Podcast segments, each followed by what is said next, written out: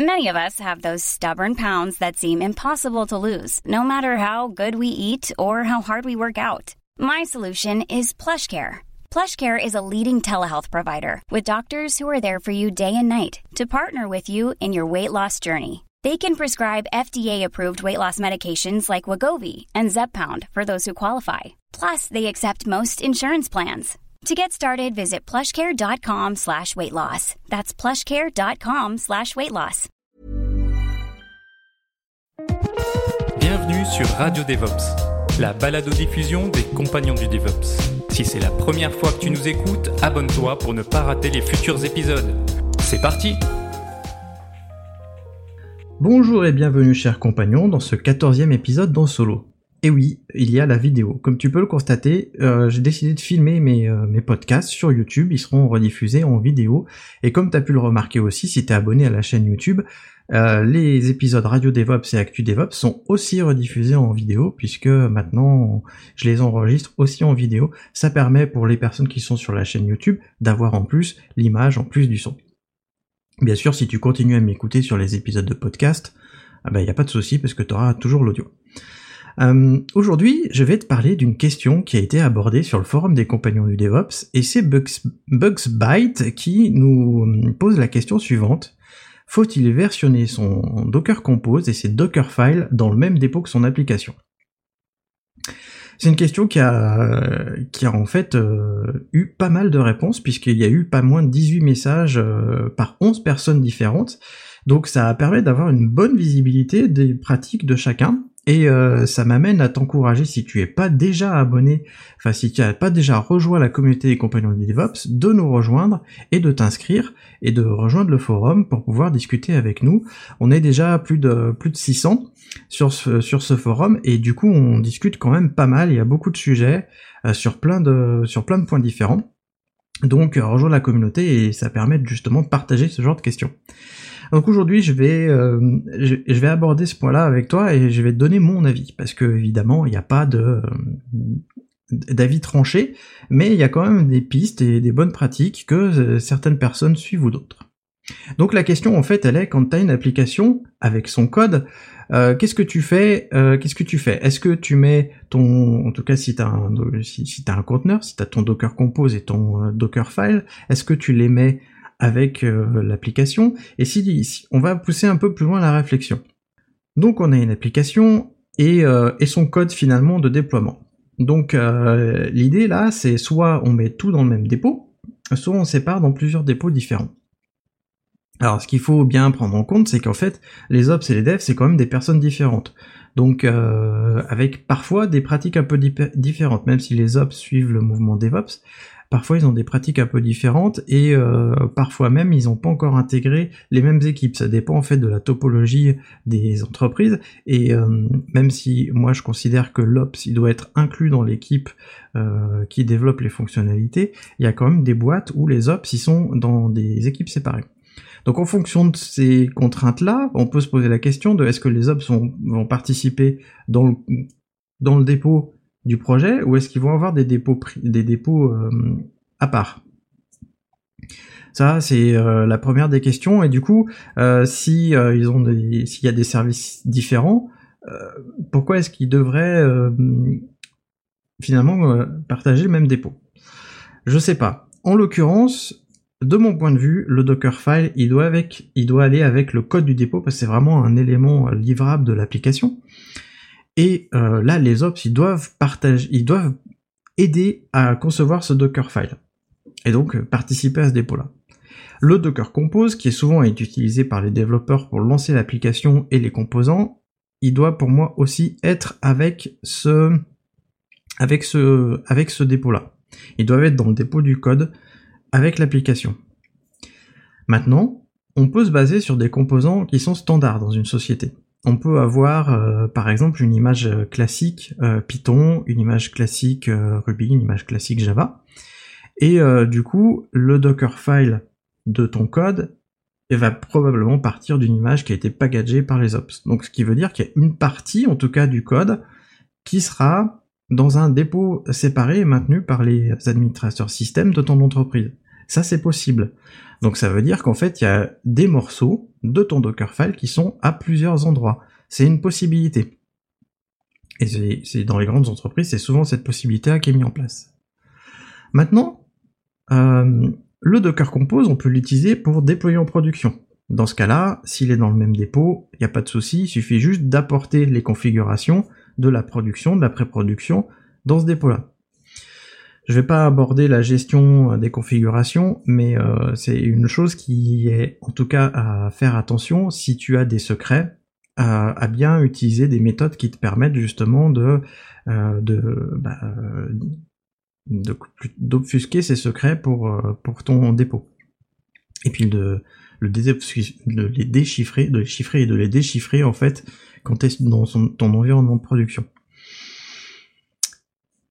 Après, euh, déployer en prod un Docker Compose, ça va bien si tu as une application, si tu as un serveur, mais si tu as beaucoup de serveurs, si tu as beaucoup de charges, euh, très vite, euh, c'est pas ce qu'il te faut. Ce qu'il te faut, c'est un orchestrateur, et l'orchestrateur aujourd'hui du marché, c'est Kubernetes.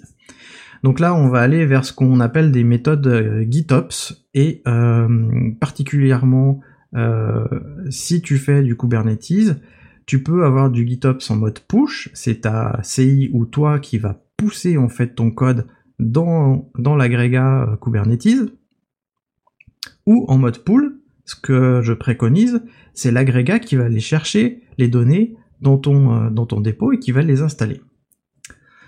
Et là, pour moi, il faut séparer les dépôts. C'est-à-dire que dans ton dépôt de code, tu peux en effet mettre ton application, ton Docker Compose, ton Dockerfile, ça peut générer une image à chaque fois que tu pousses, ton image est disponible. Néanmoins, la partie GitOps et évidemment les manifestes pour Kubernetes, pour moi, devraient être séparés dans un dépôt à part. Pourquoi on fait ça? Euh, Pour avoir plusieurs implémentations. Parce que ton application, si c'est en plus une application libre ou open source qui peut être utilisée par d'autres personnes que ton entreprise, eh ben, elle doit pouvoir être déployée euh, à volonté par le client selon ses méthodes. Parce qu'il y a un client qui va le mettre dans Kubernetes, il y a un client qui va le mettre peut-être dans Swarm, il y a un autre client qui va tout simplement le mettre sur du cloud classique, et dans ce cas-là, il va faire ses images serveurs avec ton application. Et donc, c'est mieux de séparer l'implémentation du déploiement de l'application en elle-même. C'est d'ailleurs une pratique qui est euh, prônée par le projet Argo CD qui permet de faire du déploiement euh, GitOps en mode pool. Et je te mets le lien dans la description. Il y a plusieurs arguments à ça. C'est que tu vas avoir une séparation du code euh, de tes configs et ça c'est vraiment une bonne chose parce que séparer le code des configs c'est essentiel et ça te permet de c'est essentiel et ça permet de ne pas avoir tes configurations au sein même de ton code. En plus, ça te permettra de faire des audits plus faciles. Tu pourras auditer le code de l'application d'un côté, puis le code d'infrastructure de l'autre, et les deux pourront être euh, différents.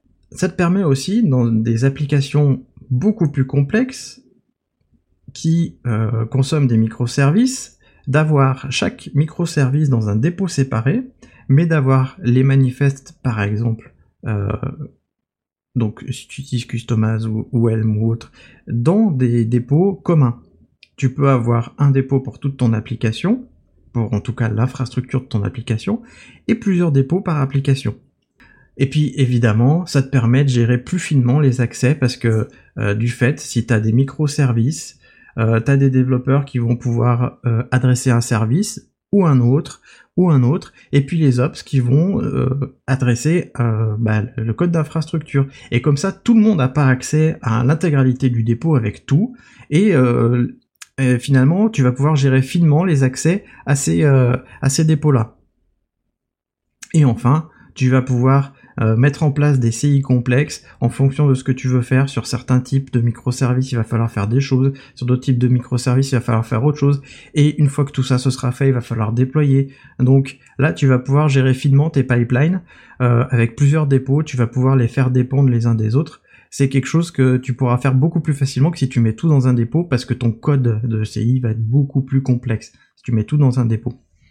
À titre personnel, j'aime bien séparer les choses. Euh, comme tu l'auras compris, je, suis assez euh, favorable à mettre son Docker Compose et son euh, Dockerfile au sein même du cœur du projet, mais pour le reste, bien séparer les choses. Évidemment, aller vers de plus en plus de microservices, donc des applications de plus en plus petites. Bon, évidemment, dans ce podcast, on a parlé beaucoup de conteneurs et de Docker, donc euh, j'espère que tu es formé à tout ça. Puis, si t'es pas formé, et comme j'ai pas encore de formation sur le sujet, moi, je te conseille une des formations de CocadeMine. C'est euh, la formation Docker qui a suivi un de mes stagiaires et qui, euh, et qui est vraiment bien. D'après son retour, il, en tout cas, lui, ça lui a permis d'être assez, assez efficace. Donc, je te mets le lien en description. Tu vas pouvoir tu vas pouvoir voir. Et puis, bah, CocadeMe nous a permis d'avoir 20% de réduction pour les membres des compagnons du DevOps et pour les abonnés de la chaîne. Donc, euh, si tu dois te former à Docker, c'est le moment, vas-y, et puis euh, profites-en. Moi, en tout cas, je te retrouve bientôt pour un nouvel épisode de podcast. Et puis, si tu ne l'as pas vu euh, sur la chaîne, mardi, j'ai sorti une première vidéo de live coding bash. Donc, va voir sur la chaîne YouTube. Il y aura des live coding bash toutes les deux semaines pendant un petit moment puisque je tourne, je tourne mes séances de code sur ce projet open source que j'ai lancé. Donc moi je te dis à très bientôt et passe une bonne journée. Merci d'avoir écouté Radio DevOps. N'oublie pas de noter l'épisode, plus la note sera élevée et plus il sera mis en avant dans les applications. Tu peux aussi le partager, ça nous aidera à le diffuser et à rendre le mouvement plus visible. Si tu as envie de discuter du mouvement, alors rejoins-nous dans la communauté des compagnons du DevOps. À bientôt La balado-diffusion des compagnons du DevOps est produite par l'Hydra.